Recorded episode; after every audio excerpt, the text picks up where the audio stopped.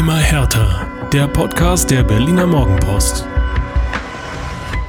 Da sind wir schon wieder. Und zwar mit der letzten Folge vor Weihnachten. Und das Beste daran, das Fest wird im Hertha-Kosmos in überraschend passabler Stimmung stattfinden, muss man sagen. Grund dafür ist natürlich der überraschende 3 zu 2 Coup gegen Dortmund am vergangenen Wochenende.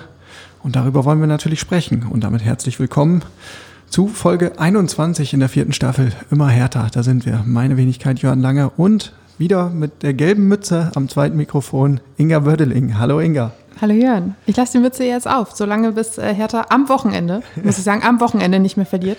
Aber ich sehe, ich habe einen Trend gesetzt. Du hast auch eine gelbe Mütze auf. ja, Tatsache. Also bei den Temperaturen hier im Podcast-Stübchen äh, führt da kein Weg mehr dran vorbei. Die blaue habe ich heute nicht gefunden, da musste ich zu gelb greifen. Soll aber jetzt keine übersteigerte Symbolwirkung haben. Äh, Solange sie nicht rot wird, die Mütze. Nicht wahr?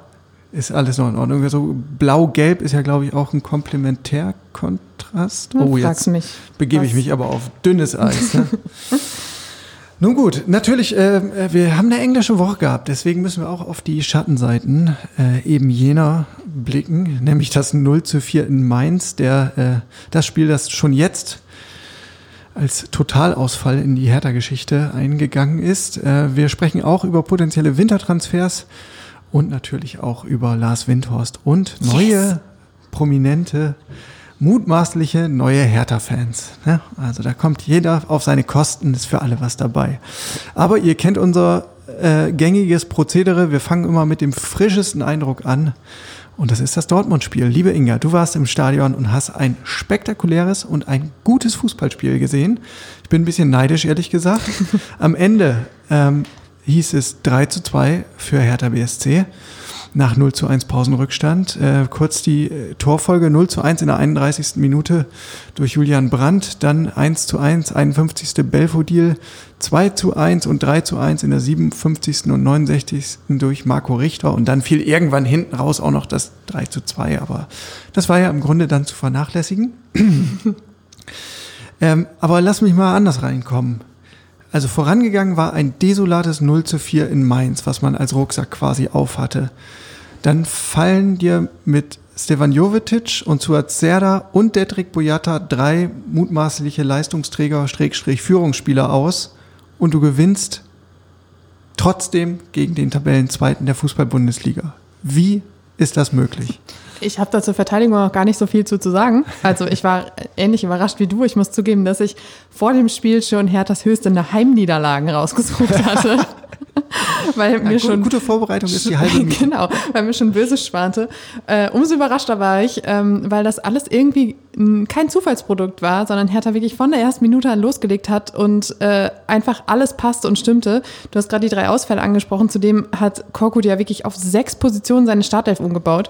Das musste er auch erstmal irgendwie wegpacken und trotzdem, es passte, es funktionierte. Die Mannschaft spielte Fußball, was man ja bei Hertha auch ab und zu mal sagen muss. Ähm, und ich, also ich war auch begeistert. Ich war großer Fan. Obwohl ja. ich auch zugeben muss, in, in, mir schlummert ein kleines schwarz-gelbes Herzchen. Ähm, war mir völlig egal, weil hat einfach Spaß gemacht. Ja, siehst du wohl. Also kleiner, kleiner Aufruf äh, da draußen an alle Endgeräte. Wer das Ergebnis richtig getippt hat, äh, gern mal den Tippschein als Beweis einreichen hier. Äh, bei der Morgenpost. Äh, da, da, würde ich aber alle, alle gelben Mützen äh, doppelt und dreifach ziehen. Ich habe da nicht im Leben dran geglaubt. nee. ähm, jetzt als Hertha-Fan ist man äh, seit Jahren, aber auch gerade in dieser abgelaufenen Hinrunde, leid geplagt. Wie war denn die Stimmung ähm, im Olympiastadion nach diesem furiosen und unerwarteten Sieg? Waren ja nicht viele Leute da mal wieder, ne? Äh, notgedrungen, Corona-Verordnung, aber ich könnte mir vorstellen, die gut 4000 Hertha-Fans, die dann Einlass gefunden haben, für die war es wahrscheinlich wie äh, Weihnachten und Ostern zusammen. Auf jeden Fall. Und äh, man hatte am Anfang so ein bisschen das Gefühl, es war nicht wie ähm, gegen Bielefeld, als sich alles so auf der Gegengraden gestaut hatte, sondern diesmal war es wirklich komplett verteilt, sogar im Oberring. Das heißt, es war wirklich echt versprengt.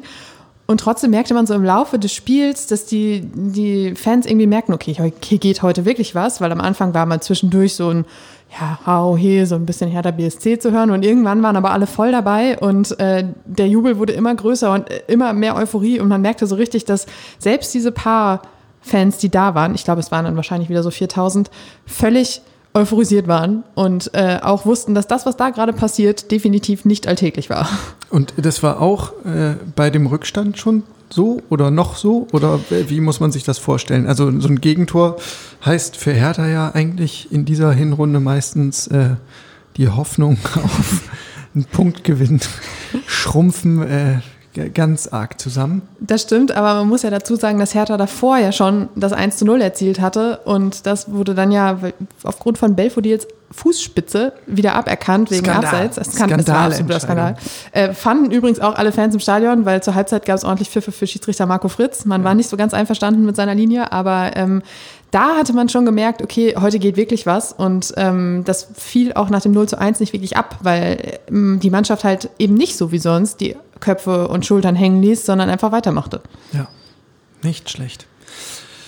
Ähm, lass uns kurz auf Personal und Taktik und Marschroute schauen. Ähm, es gab tatsächlich jede Menge Umstellungen. Sechs an der Zahl, ein paar, wie gesagt, notgedrungen. Um es einmal runterzurasseln, äh, Peter Pekarek ist zurückgekehrt in die Startelf. Hinten rechts hat Deo Cefolk ersetzt. Jordan Torunariga war für den äh, angeschlagenen Dedrick Boyata in der Innenverteidigung. Maxi Mittelstädt hat hinten links Marvin Plattenhardt ersetzt. Das heißt also, die defensive Viererkette schon mal auf drei von vier Positionen verändert. Muss man erstmal verkraften. Dazu Jochen Eckelingkamp für Suat Serda, Mysian Maulida für Stefan Jovetic und Marco Richter für Luka Toussaint. Also die halbe Mannschaft äh, umgekrempelt und trotzdem eine Mordsperformance. Was geblieben ist, ist das System, wieder ein 4-4-2 und auch die Marschroute. Aktiv und mutig war ähm, sozusagen die Vorgabe, was ich ja schon bemerkenswert fand. Äh, Im Vorfeld, wir haben uns ausgetauscht ähm, und haben so gedacht, naja, äh, also seitdem Teil von Korkut hier in Berlin angetreten ist, war immer das Credo, wir wollen aktiv sein, wir wollen Spielkontrolle haben, aber gegen eine Mannschaft wie Borussia Dortmund ist das ja nun mal nicht besonders wahrscheinlich, dass das auch gelingt. Also braucht es wahrscheinlich einen Plan B. Denkst du? Vor allem hat Korkut ja auch vorher gesagt, wir wollen auch unsere Aktionen nach vorn haben. Das hörte sich so an wie, wir wollen uns nicht 90 Minuten rein, reinstellen, aber wir wollen dann vielleicht mal zweimal nach vorne kommen. Stattdessen hat Hertha wirklich von der ersten Minute an nach vorne gespielt und sich wirklich wie eine Heimmannschaft präsentiert. Und das fand ich irgendwie schon ziemlich überraschend, weil man sich dann doch irgendwie wieder so gezeigt hat wie die ganze Zeit schon unter Korkut. Spielfreudig, offensiv und defensiv auch stabil. Also du hast vorhin die äh, Wechsel in der Abwehrreihe angesprochen, drei auf vier Positionen. Und jeder einzelne hat einfach funktioniert. Also ja. Pekarik hat so gut getan, das merkte man der Mannschaft richtig an. Er hatte auch das vermeintliche 1 zu 0, was dann zurückgenommen wurde, ähm, vorbereitet. Torunariga hat, glaube ich, das beste Spiel gemacht äh, seit, seit langem. Der hatte, glaube ich, mit, lass mich lügen, 83 Prozent Zweikampfquote, die beste der, der ganzen Mannschaft. Ja, aber der hat ja auch nur gegen Erling Haaland gespielt. Ja, nur, eben. und Maxi Mittelstädt war ein unfassbarer, unermüdlicher Motor nach vorne. Und ja. äh, ich glaube, der hatte schon nach zehn Minuten sein Trikot so dreckig, dass meine Mutter sagen würde, das wird doch eh nie wieder sauber. Also es war wirklich zu sehen, dass da auch jeder genau wusste, was er zu tun hat und jeder auch richtig Bock hatte. Unbequeme Frage, ungeliebte Frage. Äh, auf den ersten Blick sieht das jetzt ja aus wie so, ein, wie so ein kleines Weihnachtswunder, aber war Hertha wirklich so gut? Oder gehört zur Wahrheit, dass Dortmund auch äh, ziemlich schwach war. Natürlich gehört dazu, dass Dortmund auch ziemlich schwach war, aber wenn wir überlegen, auf was für einem Niveau dieser Verein eigentlich ist und auf was für einem Niveau er dann vielleicht schwach ist und man sich dann nochmal das 0 zu 4 gegen Mainz anschaut, dann sieht man halt schon, dass Hertha auch einfach eine richtig gute Leistung gezeigt hat und wirklich richtig stark gespielt hat. Ja. Dortmund hat, du hast gerade den Kollegen Erling Haaland angesprochen, er hat eigentlich gar nicht stattgefunden. Also wirklich fast gar nicht. Er hat irgendwann, glaube ich, in der zweiten Halbzeit mal ein Tor gemacht, das aber nicht gezählt hat. Es gab drei Abseitstore in diesem Spiel, war auch ein bisschen absurd. Ja. Ähm, und völlig frustriert hat er den Niklas Stark umgeschubst. Genau. Besonders schön fand ich übrigens äh, mal die Zusammenspiele zwischen oder die Duelle zwischen Santi Ascasiba und ähm, Erling Haaland, die öfter mal aufeinander trafen und man sich so dachte, dieser riesenbullige Stürmer und dann dieser kleine Quälzberg, der ja manchmal wirklich ist, wenn die aufeinander trafen, war ein Träumchen, vor allen Dingen, weil Askasiba dann doch öfter als Gewinner aus diesen Duellen hervorgegangen ist. Ich habe mich, ich hab mich gut ja. unterhalten gefühlt. Passender war der äh, Begriff Wadenbeißer selten. Ja, ja. Das dachte sich Erling Haaland auch am Sonntagabend, äh, Samstagabend. Ja, aus härter Sicht ist das natürlich alles Gold wert. Ne? Allein schon aus psychologischer Sicht. Also man stelle sich vor, nach dem 0 zu 4 in Mainz hätte es jetzt nochmal eine richtige Packung gegeben oder naja, auch einfach eine schlichte Niederlage. Ähm, dann wärst du tabellarisch irgendwie, ja, äh, nicht besonders auf der Sonnenseite, eher unten drin. Ähm, hast zwei Niederlagen, die du mit ins Weihnachtsfest schleppst und äh, denkst so, hm, wo soll das enden? Der Glaube an Taifun Korkut und seine Maßnahmen würde wahrscheinlich ein bisschen bröckeln. Ähm, und jetzt ist natürlich genau das Gegenteil der Fall. Ähm, jetzt darf sich der Trainer als Gewinner fühlen. Er darf sich äh, bestätigt fühlen in seiner Marschrichtung, in der, in der mutigen Vorgabe. Ähm, er ist echt ein Risiko eingegangen, finde ich. Also gegen Dortmund so auf Offensive zu setzen, ähm, da kann man sich auch mal schnell einen Konter fangen. Aber äh, wer gewinnt, hat recht. Phrasenschwein. Pflicht, pflichtig, würde ich sagen. Ja, ich bin da auf jeden Fall ganz bei dir und ich finde, ähm, auch die Spieler können jetzt einfach mit einem mega krass gestärkten Selbstbewusstsein in diese Pause gehen, weil sie halt wissen, wir können es noch. Es, trampeln zwar irgendwie alle auf uns rum, weil wir uns irgendwie diese Saison noch nicht so richtig gut präsentiert haben, aber irgendwie haben wir jetzt die Kurve bekommen und ähm, es wird wahrscheinlich Korkuts Geheimnis bleiben, wie genau er das angestellt hat. Aber ähm, ich finde, dass man diese, diese Wandlung auch so an einzelnen Spielern ganz gut festmachen konnte, wie zum Beispiel an Niklas Stark und Jordan Turunariga, die im am Anfang der Saison immer eher so ein bisschen Sorgenkinder waren und jetzt wirklich, also jetzt das stärkste Spiel gemacht haben. Und ich weiß nicht ganz, ich glaube, Maxi Mittelstädt war es, der nach dem Spiel gesagt hat, die beiden sind wahrscheinlich so viel gerannt wie noch nie in ihrem Leben, weil sie halt diesen berühmten, berüchtigten Haaland irgendwie in den Griff kriegen mussten. Aber sie haben es halt geschafft. Und äh, der Kopf war die ganze Zeit oben, der, der Wille war da, man hat sich angebrüllt, man hat sich äh, gepusht und bei den beiden sah man halt wirklich auch eine Entwicklung, eine Tendenz nach oben. Ja, Unterm Strich ähm, überwintert Hertha jetzt. Unterm Strich überwintert. Das muss man auch erstmal hinter, hinterfragen. oh Gott, oh Gott, oh Gott. Gut, dass sie nicht unterm Strich äh, überwintern. ja, aber hallo. Ähm, also Hertha zu Weihnachten auf Platz 11. Ich versuche es mal so. Ähm, mit 21 Punkten. Das war so ein bisschen das Minimalziel, was Paldada im Laufe der Hinrunde ausgegeben hatte. Er hat, ich glaube ich, im Oktober gesagt, wir müssen bis Weihnachten über 20 Punkte haben. Das hat man jetzt gerade so geschafft ähm, trotz diverser Rückschläge. Ist aber natürlich den, ähm, im, im Soll, wenn man so möchte. Freddy Bobic war relativ begeistert und hat gesagt, ja, die Grundtugenden haben einfach gegen Dortmund ge gestimmt und alles Spielerische, das kommt dann auch einfach als Folge dessen. Ähm, und Taifun Korkut sagte oder betonte so, das Wichtigste war halt eine gute Reaktion zu zeigen auf das Mainz-Spiel und das ist tatsächlich gelungen und das ist in meinen Augen auch wirklich ähm, die größte Leistung bei all dem, weil es wäre für mich sehr typisch härter gewesen, wenn man jetzt ähm, in erster Linie auf Sicherheit gesetzt hätte und gesagt hätte, bloß kein weiteres Debakel, erstmal äh, das Schlimmste verhindern und vorne gucken wir dann mal, ob es irgendwie hinhaut. Aber man muss konstatieren, Taifun Korkut ähm, zieht seinen Stremel durch und äh, er hat jetzt aus vier Spielen sieben Punkte geholt. Das ist äh, kein schlechter Start. Und natürlich ist das erstmal nur eine Momentaufnahme. Auch andere Trainer sind äh, manchmal schon recht furios gestartet und dann auch schnell wieder äh, auf dem Boden der Tatsache gelandet. Aber für den Moment muss man festhalten, war der Trainerwechsel keine schlechte Entscheidung. Zumal man ja auch trotzdem unter Korkut noch diese normalen Schwankungen jetzt gesehen hat. Ähm, nach dem guten Auftritt gegen Bielefeld kam dann das 0 zu 4. Jetzt kommt wieder so ein Hoch gegen Dortmund und er kann es ja offensichtlich irgendwie moderieren. Und es ist nicht so, dass die Mannschaft dann komplett wieder in so ein Tief verfällt. Ja. Und bei Freddy Bobic hat man auch, glaube ich, also fand ich auch sehr viel Erleichterung ausgemacht, weil er vor dem Spiel die ganze Zeit gesagt hat, es geht darum, jetzt ein Fundament zu schaffen für die Rückrunde. Wir müssen irgendwie positiv in diese Winterpause kommen. Und genau das hatte man erreicht. Und ich hatte das Gefühl, dass bei jedem irgendwie die Erleichterung fast noch größer war als die Freude. Ja, ja.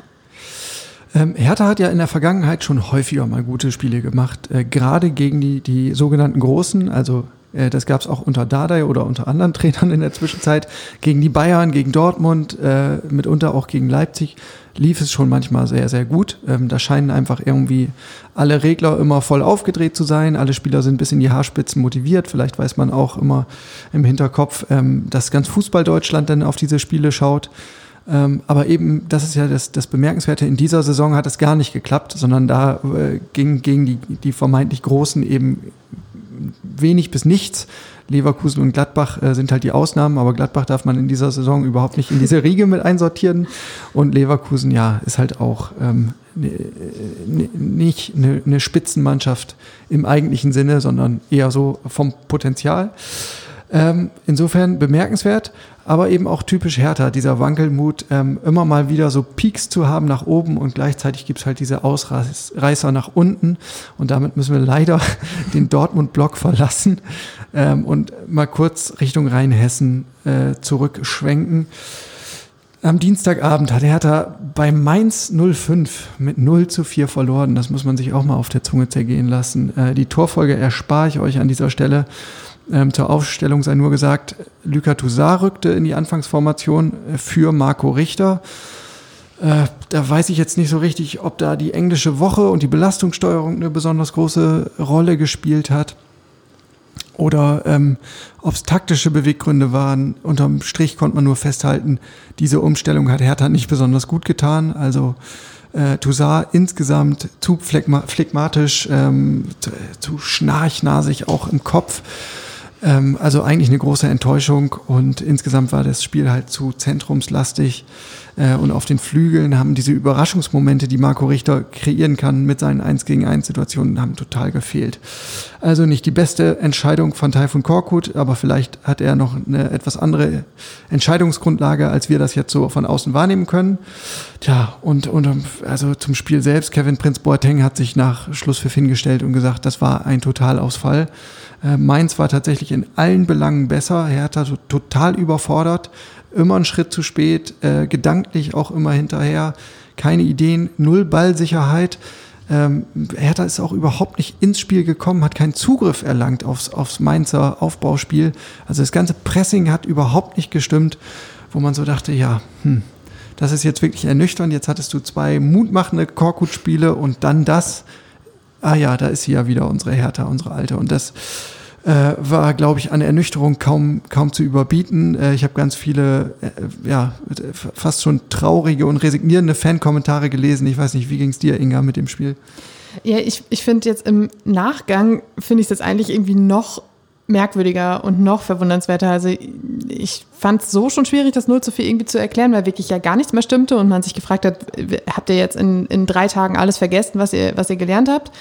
Aber jetzt nach, dieser, nach diesem Dortmund-Spiel ist es noch ein bisschen unerklärlicher geworden, weil man sich so denkt, äh, habt ihr eurem Kopf irgendwie eine Pause verschafft? Wart ihr so in diesem Wochenendrhythmus, dass ihr unter der Woche keinen Fußball abrufen könnt? Oder was war da los? Also ich, ich war aber, also ich bin da ganz bei Kevin Prince Boateng, also Totalausfall. Da hat wirklich, also kannst, konntest ja wirklich nicht einen positiv hervorheben. Ja. Er hat ja aber auch versucht, das so ganz locker wegzumoderieren, so nach dem Motto, ja, passiert halt mal, dürfen wir nicht zu schwer nehmen war jetzt ein Ausrutscher. Aber in dem Moment äh, wirkte das natürlich irgendwie äh, ein bisschen deplatziert, wo, wo man als Fan, glaube ich zumindest, äh, eher so hören wollte, dass sich die Mannschaft in Sack und Asche legt, oder wie sagt man? Ja. Ähm, ein bisschen schwierig, aber letztendlich äh, muss man auch da rückblickend sagen, so falsch war die Aussage gar nicht. ähm, jetzt war die Niederlage nicht das einzig Dramatische an diesem Spiel. Man hatte auch noch die Verletzung von Stevan Jovetic, in Klammern seit Wochen der beste Mann bei Hertha. Schon nach 30 Minuten äh, fasste er sich hinten an die Wade und äh, den, den musste er auch runter. In der zweiten Halbzeit kam Verletzung von Suazerda dazu, an alter Wirkungsstätte. Er hat äh, Knieprobleme. Tja, und das war dann irgendwie, hat das, hat das Worst-Case-Bild da irgendwie total abgerundet und perfekt gemacht. Ähm, und am Ende standen halt sehr, sehr große Zweifel. Ähm, und ja, irgendwie war der Effekt ja auch ähm, so ein spontanes, ja gut, es liegt halt nicht am Trainer, sondern es ist der, die Mannschaft, es ist der Kader, der ist halt nicht rund zusammengestellt. Ähm, und da fehlt es und auf den Außenbahnen ist zu wenig Qualität und den Seevolk, mit dem kannst du ohnehin äh, kein Bundesligaspiel bestreiten. Aber im Nachhinein muss man sagen, äh, wichtiger war doch der Kopf. Und vielleicht war es auch wirklich die von Paul Dardai so oft zitierte Tagesform, die dann immer mal wieder reingrätscht. Ähm, und ich könnte mir gut vorstellen, dass das ein Effekt ist, mit dem wir auch in der Rückrunde noch äh, leben müssen. Ähm, auch Taifun Korkut hat sich so ein bisschen in die Richtung ge geäußert nach dem Dortmund-Spiel, dass er sagte, äh, heute hat man gesehen, was möglich ist, aber das heißt nicht, dass wir das jetzt jede Woche erwarten dürfen, sondern ähm, diese Schwankungen gehören wahrscheinlich in dieser Saison einfach äh, zu härter wie die Goldelse zu Berlin. Schön gesagt. Aber das äh, Wichtigste, was Korkut auch noch gesagt hat, war, für uns ging es irgendwie darum, dieses Main-Spiel jetzt ganz schnell abzuhaken. Das heißt, es wurde nicht ewig lange auf den Fehlern rumgekaut und sowas, sondern er hat wirklich versucht, schon am Mittwoch zu sagen, so, that's it, war kacke, aber jetzt müssen wir nach vorne gucken. Und genau das hat ja ganz offensichtlich funktioniert, weil die Mannschaft jeder hat ja, also es war ja wirklich bei jedem zu sehen, dass sie irgendwas wieder gut machen wollten. Und ähm, dass man das dann sogar gegen den Tabellenzweiten schafft, ist ja, also mich imponiert übrigens immer noch, falls es nicht gerade auffällt, aber ähm, da passte dann ja wirklich wieder alles zusammen. Und ich finde schon, also ich, bei mir kam auch direkt Zweifel auf nach dem 0 zu 4, weil ich dachte, okay, Tagesform, aber es kann ja nicht wirklich jeder Einzelne auf dem Platz einen beschissenen Tag haben. Also es ist ja, ist ja schon schwierig, irgendwie im Kollektiv so zu versagen. Das muss ja auch erstmal schaffen. Ja. Deshalb, ähm, ja, fand ich es um, umso besser, dass es wieder nach oben ging. Das ist doch Hertha BSC, wie wir, wie wir den Club kennen. Ja? Bei Twitter habe ich gelesen, da schrieb ein User, halten wir mal fest, diesen Verein muss man nicht verstehen, man muss ihn nur lieben. Ein anderer User antwortete dann direkt, kann man nicht verstehen mit erhobenem Zeigefinger. Diesen Club kann man nicht verstehen. Und irgendwie ist da ja was dran. Tjo, Inga. Nun also ist Winterpause. Das heißt, ähm, die Spieler können mal ein bisschen durchatmen, die Füße hochlegen. Hoffentlich nicht zu viel Süßigkeiten schlickern unterm Weihnachtsbaum, sondern schön fit bleiben. Und nicht so viel reisen, nicht, dass wieder tausend Corona-Fälle dazukommen. So ist es. Ähm, und zugleich ist eine Winterpause auch immer eine Chance, denn Manager, Sportgeschäftsführer und Kaderplaner können theoretisch nachbessern, wenn sie dann passende Puzzlesteine finden. Wo herrscht Bedarf bei Hertha BSC? Ja, am ehesten auf den Außenbahnen. Das ist im Grunde nicht anders als im Sommer. Also gerade hinten rechts ist ja äh, eine Baustelle. Äh, Peter Pekarik ist da so ja die solide Lösung. Wenn er verletzt ist, hat man aktuell vor dem Hintergrund der Verletzung von Lukas Klünter nur DOC-Volk und der ähm, hat wirklich nicht überzeugt zuletzt. Es war in Mainz ja sogar so, dass er zur Halbzeit ausgewechselt wurde und dann musste Vladi Darida als Rechtsverteidiger fungieren. Und ich glaube, wenn du als Trainer zu dieser Maßnahme greifst, dann äh, hat man eine ganz gute Vorstellung davon, wie groß die Not hinten rechts ist. Ähm, vorne links ist es auch nach wie vor so ein bisschen vage. Also Eckelenkamp und Serda sind sicherlich, haben ihre Lieblingspositionen eben nicht an der Außenbahn, sondern eher zentral. Maui da ist noch so ein bisschen im, im Wundertütenmodus. Der hat natürlich Tempo und der hat ähm, einen Zug zum Tor, aber es fehlt halt nach wie vor so ein bisschen an dem, an dem taktischen Verständnis und an der Defensivdenke. Also auch da hast, hast du noch nicht so die, die Lösung, die richtig überzeugt. Ähm, aber eine Personalie ist ja schon da, nämlich für hinten links. Äh, Frederik Björkan. Ich hoffe, er heißt jetzt auch wirklich Frederik. Ich glaube, da ist irgendwo noch ein anderer Name bei. Ähm, muss ich mir nochmal aufschreiben. Äh, genau, er ist schon da für, für hinten links und ähm, das dürfte auf jeden Fall ähm, dem Kollegen Marvin Plattenhardt ein bisschen Beine machen, weil ähm, auch da wenig äh, ja, Konkurrenzkampf herrscht. Maxi Mittelstädt hat die Position jetzt zuletzt auch gar nicht so schlecht bekleidet, aber ähm, ja, ich glaube, es schadet da nicht, ein bisschen frischen Wind zu kriegen, zumal ich glaube, Freddy Bobic war es, ähm, auch gesagt hat, dass er einer ist, der sehr gerne auch nach vorne arbeitet, der auch das Offensivspiel in seine Arbeit mit einbindet und das ist ja eigentlich genau das, was Hertha da braucht. Ja. Frederik André Björkan, um es nochmal vollständig zu sagen, 23 Jahre, ein Norweger, kommt vom FK Bodø Glimt. Ja, so. kennst du. Aber mit Norwegern hat Hertha BSC ja nicht die schlechtesten Erfahrungen gemacht. Schöne Grüße an Per Schellbrett an dieser Stelle. Ich dachte, du meinst jetzt Erling Haaland und wolltest Dortmund noch mal einen mitgeben. Achso, ja, machen wir auch noch. so en passant. Ähm, Freddy Bobic hat mit Blick auf das Transferfenster schon gesagt, ja, das wird wahrscheinlich ziemlich verrückt in Europa, alles nach wie vor schwierig. Die Einnahmesituationen, die, die sind äh, kompliziert.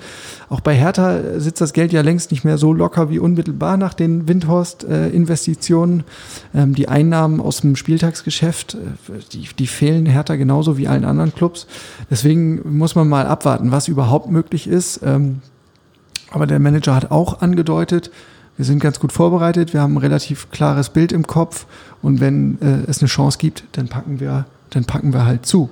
Ähm, insofern darf man gespannt sein, was und wie viel sich da tut. Taifun Korkut, gerade erst äh, von Freddy Bobic installiert, hat sich natürlich man beißt ja nicht die Hand, die einen füttert. Äh, ganz äh, loyal und kollegial geäußert. Er hat gesagt, Wunschzettel, nee, nee, nee, äh, ich bin erstmal zufrieden mit dem, was ich hier habe. Und Freddy Bobic und sein Team, die werden schon richtige Schlüsse ziehen. Also ganz unverfänglich hat er sich da äh, rausmanövriert. Sehr, sehr intelligent, wenn man bedenkt, dass die äh, Diskussion zwischen Freddy Bobic und Paldada genau das waren, was am Ende auch so ein bisschen zur Trennung geführt hat. Ja, also das macht Taifun Korkut ja in gewisser Weise auch recht clever, dass er auch ähm, besonders auf die Spieler setzt, die Freddy Bobic verpflichtet hat. Das gefällt einem Manager dann natürlich. Nun gut. Inga, dann äh, kommen wir schon fast zu unserer äh, Lieblingsrubrik und sonst so. Und da gab es ein, ein spektakuläres Bild, muss man wirklich sagen, ähm, aus den USA von Lars Windhorst, wie er posiert auf seiner ähm, illustren Yacht, die ja auch schon von, vom gesamten Hertha-Team äh, mal in Augenschein genommen werden durfte, damals im Trainingslager mit, mit Jürgen Klinsmann in Florida. Ähm, ja, und das Bild, also äh, mich hat's wirklich angerührt. Ja, Lars Windhorst breit grinsend, äh, in weißer Hose und hellblauem Poloshirt, in Hertha-Farben gewissermaßen. Symbolträchtig. Ja, und dann mit weit ausgebreiteten Armen links und rechts und in, in seinen Armen zwei wirkliche Hollywood-Stars der, der obersten Kategorie. Zum einen Michael Douglas und zum anderen dessen Frau Catherine Zeta-Jones. Äh, auch Michael Douglas übrigens in blau-weißem Hemd. Ja. Bahnt sich da der nächste Megatransfer an? Tja, wer weiß, aber das ist natürlich alles äh, ganz nach dem Geschmack von, von Lars Windhorst gewesen. Er hat dann äh, ein Bild davon oder ein Video gepostet in einer Facebook-Gruppe von Hertha-Fans.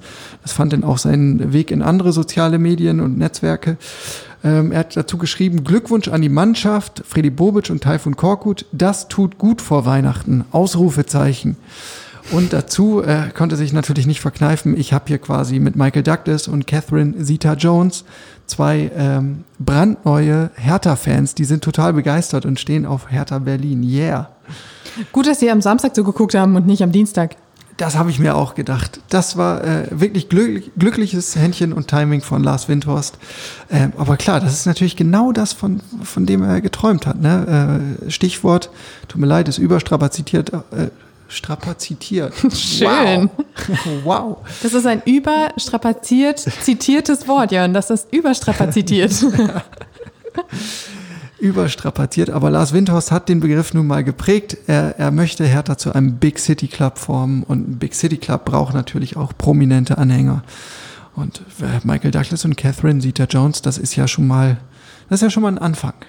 Ich finde es toll, ähm, wo er das gepostet hat. Also in einer Facebook-Gruppe von Hertha-Fans oder für Hertha-Fans. Er hat es nicht quasi auf seinem Twitter-Account verbreitet, sondern er hat es quasi genau da an die Basis geschickt. Muss Ja. man sich auch erstmal geben. Ja. Ja, so ist er. Ganz, ganz volksnah. Ne? Äh, kann man nicht über jeden Milliardär oder Multimillionär sagen. Wobei, äh, was ist eigentlich mit der Insolvenzgeschichte geworden? Es war ja vertagt worden, das Urteil. Im blödesten Fall wird jetzt gerade verkündet, während wir aufnehmen, aber dann können wir auch nichts dran ändern. Ähm, was, was hat mich noch bewegt unter dem Stichwort und sonst so? Hans-Joachim Watzke, unser guter alter Hausfreund, hat sich nach, dem, nach der Niederlage in, in Berlin auch zu Wort gemeldet und er war nicht so ganz zufrieden mit dem, mit dem Geläuf im Olympiastadion, oder Inga? Ja, er, er hat den Rasen als Lehmwiese bezeichnet, war damit übrigens auch nicht alleine. Auch Marco Rose, äh, der BVB-Trainer, saß in der Pressekonferenz und hat eigentlich nichts anderes gemacht, als über den Rasen zu meckern und zu sagen, ging gar nicht und äh, wie soll man darauf Fußball spielen und so. Hertha hat gezeigt, wie man darauf Fußball spielen kann. Ist jetzt nicht so, dass äh, nicht eine Torchance zustande kam, aber ähm, ja, da habe ich mich dann auch schon gefragt, das eher, sind eher so die Argumente der schlechten Verlierer. Ja, nichts als fadenscheinige Ausreden, oder? Nein, ich möchte kurz meine Meine Mutter... Hertha hat auch auf demselben Rasen gespielt, ne? Richtig. Ich- Ich möchte kurz meine Mutter zitieren, die sagte, und wenn der Bauer nicht schwimmen kann, liegt's an der Badehose. Oh ja, das ist, das ist sehr schön. Das gefällt mir richtig gut. Ach, Hans-Joachim Watzke, der war, also verlieren äh, in der Niederlage zeigt sich ja immer der wahre Charakter, sagt man. Das ist mir Hans-Joachim Watzke schon oft positiv aufgefallen dann. Äh, auch in Berlin schon, ne? Ah, Mensch. Naja, dann äh, nicht zuletzt gab es Gerüchte um Paul Dardai, ähm, Hertha-Ikone, Hertha-Legende und eben ja seit ein paar Wochen nicht mehr in Amt und Würden. Ähm, und da gab es das Gerücht, dass er äh, mit einer neuen Cheftrainerstelle liebäugeln soll, nämlich in seiner Heimat Ungarn bei Ferencvaros Budapest. Berichtet hat darüber der Kölner Express. Ähm, das rührt vermutlich daher, dass ähm, der entlassene Trainer von Ferencvaros Peter Stöger ist, der ja lange in Köln gewirkt hat. Naja, und nun wird Dardai eben gehandelt. Ich kann euch ehrlich gesagt nicht sagen, wie ernst zu nehmen und wie seriös äh, dieses Gerücht ist. Das wird sich vielleicht jetzt in den kommenden Tagen und vielleicht Wochen ähm, zeigen.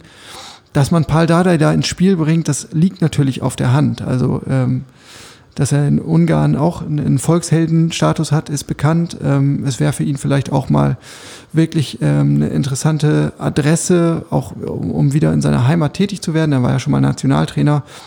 Vielleicht passt aber auch das Timing gerade nicht so. Also gerade bei Hertha raus, ähm, denn direkt wieder in die nächste Aufgabe stürzen. Ich weiß nicht, ob ihm danach ist. Auf der anderen Seite hat er auch ähm, immer wieder betont, ey, ich bin jetzt einfach so dermaßen glücklich in Berlin. Ich habe hier alles, was ich brauche. Äh, ich bin Hertaner durch und durch und ich gehe auch gern zurück in die Jugend. So, ey, macht mir echt Spaß, mit den Kids zu arbeiten.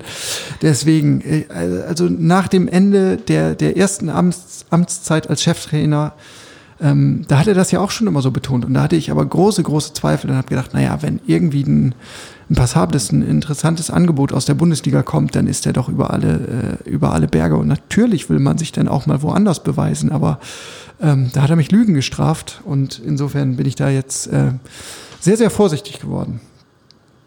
Dann, liebe Inga, gucken wir natürlich auch noch kurz voraus. Äh, jetzt ist erstmal Weihnachten angesagt, kurze Pause. Und dann geht's schon am 29. Dezember weiter bei Hertha BSC. Trainingsauftakt. Boah, noch vor dem Jahreswechsel. Es wird kein Trainingslager geben, sondern. Und auch keine Testspiele gegen externe Gegner. Ja. Stattdessen bleibt man hier und bereitet sich äh, ganz entspannt in Berlin auf das nächste Spiel und zwar am 9. Januar gegen Köln vor. So ist das nämlich, ne? Das geht Schlag auf Schlag. Also die, die Weihnachtsgans ist kaum verdaut, da musst du schon wieder Leistung bringen. Und klar ist ja auch, äh, wenn du das Heimspiel Sonntag, 9. Januar 15.30 gegen Köln in Sand setzt, dann ist auch das Weihnachtswunder gegen Dortmund ganz schnell schon wieder Geschichte. Was ist das für ein Leistungsdruck hier? Das ist ein absolut, aber apropos Leistungsdruck, Jörn, du sagst, die Weihnachtsgans ist noch nicht ganz verdaut, da muss man schon wieder Leistung bringen. Bemitleidest die Profis, die am 29. Dezember wieder ran müssen. Wir stehen hier aber am 27. Dezember schon wieder, um die nächste Podcast-Folge aufzunehmen. So ist es. So. Dann auch mit einem großen äh, Bogen nochmal mit dem Blick auf die gesamte Hinrunde, mit Blick auf die Gewinner und Verlierer bei Hertha BSC und, und, und. Aber bis es soweit ist, wünschen wir euch äh, besinnliche Weihnachten, eine schöne Zeit mit euren Liebsten, ob es nun Freunde, Familie oder beides sind.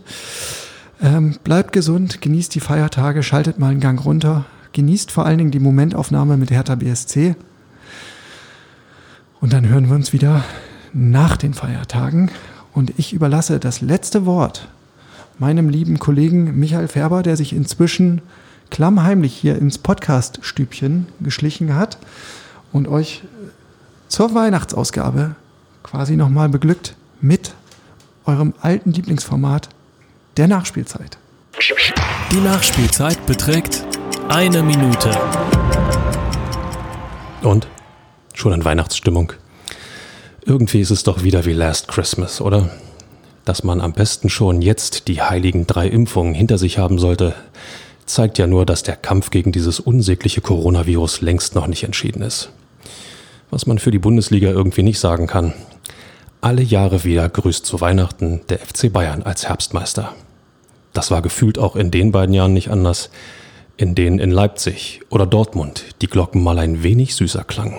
Und äh, Hertha BSC hat mit dem Sieg gegen Dortmund seinen Teil dazu beigetragen, dass man in München schon von der O du fröhlichen zehnten Meisterschaft in Folge singt. Tja, nur weil die ambitionierte Konkurrenz permanent dem weihnachtlichen Macht hoch die Tür, die Tor macht weit folgt. Wie ich das finde? Ausgezeichnet.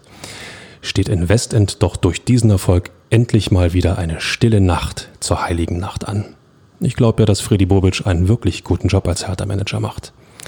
Wenn auch nicht gleich morgen, aber bald, Kinder, da wird's was geben. Und damit meine ich nicht den Abstiegskampf. Frohe Weihnachten.